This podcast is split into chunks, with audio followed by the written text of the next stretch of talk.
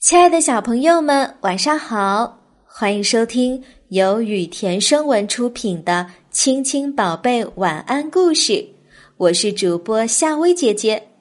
接下来我会每天给你讲一个好听的故事，伴你入睡。今天我们要讲的故事是《布谷鸟》。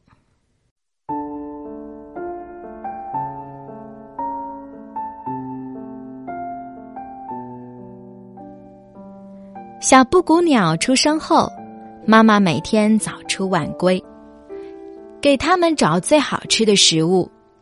在妈妈的精心呵护下，三只小布谷鸟都长大了。一天，妈妈对他们说：“孩子们，现在你们可以到外边去见见世面，学点本领了。”三只小布谷鸟听了前半句，只顾高兴。后半句却没听进去，于是，每当妈妈出去觅食的时候，他们就到草地上、树林里、山坡上飞翔戏耍，玩的可痛快了。当他们看到别的鸟儿衔树枝搭窝或者捕捉小昆虫的时候，还会叽叽咕咕的嘲笑他们傻呢。有一次，一只蜜蜂。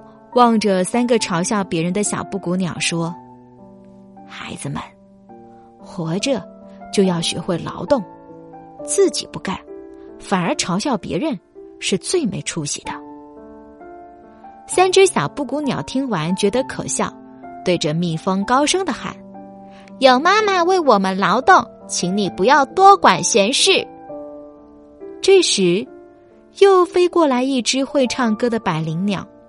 他用最美的歌声劝三只正在玩耍的小布谷鸟：“就要下雨了，快回家把房屋加固吧，不然会被风刮跑的。”小布谷鸟们生气的回答：“有妈妈给我们加固，不要你多管。”一只鸽子飞来了，望着三个尽情玩耍的小布谷鸟说：“孩子们，快去找些食物存下来吧。”不然雨天会挨饿的。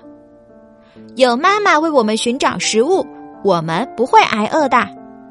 小布谷鸟仍然是不听劝告。突然，狂风骤起，天降大雨。三个小布谷鸟回到家里，墙壁被风吹倒了。妈妈还没回来，他们三个又冷又饿，互相依偎在一个角落里等着妈妈。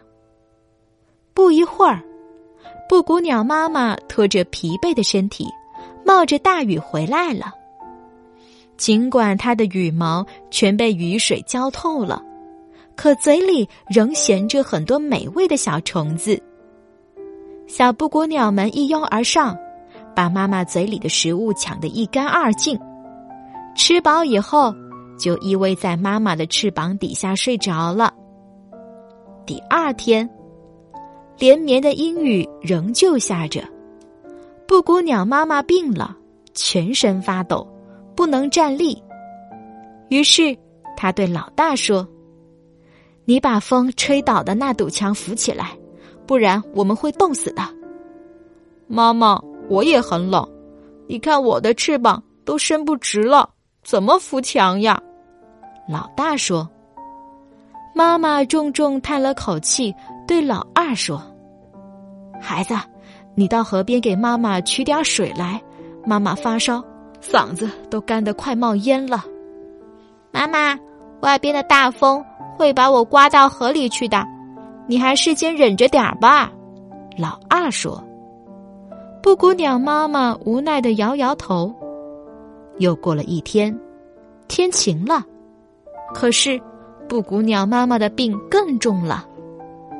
三个孩子都喊肚子饿，布谷鸟妈妈也想吃点东西，于是他对老三说：“孩子，妈妈现在饿了，你能帮妈妈找点东西吃吗？”“不行，妈妈，我有两天没吃东西了，饿得我站都站不起来啦。”布谷鸟妈妈望着好吃懒做、贪图安逸的孩子们。心里一阵的酸痛，心想：当初啊，就不该对孩子们娇生惯养。他怀着沉痛的心情望着三个孩子，向他们发出一声悲哀的叹息，随后鼓足了全身力气，展翅飞走了。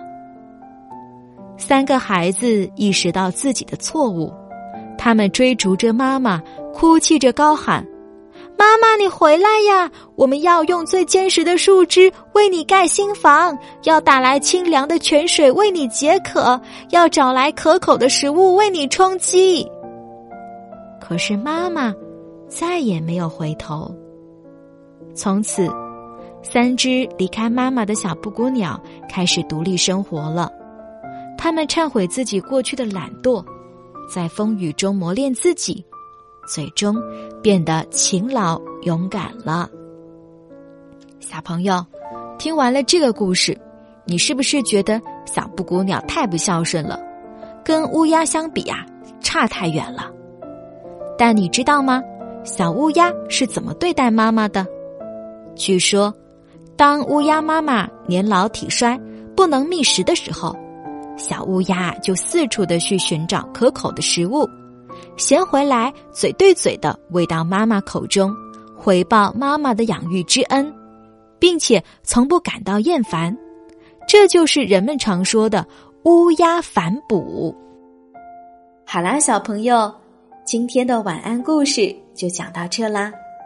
如果你喜欢夏薇姐姐给你讲的故事，记得每晚按时收听。晚安，小宝贝们。